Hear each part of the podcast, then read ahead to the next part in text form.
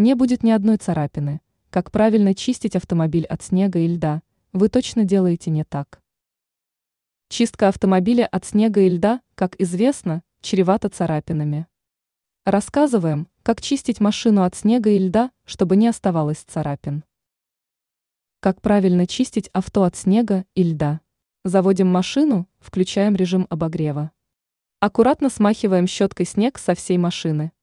Чистить скребком капот нельзя, даже если на нем лед. Далее приступаем к чистке лобового стекла.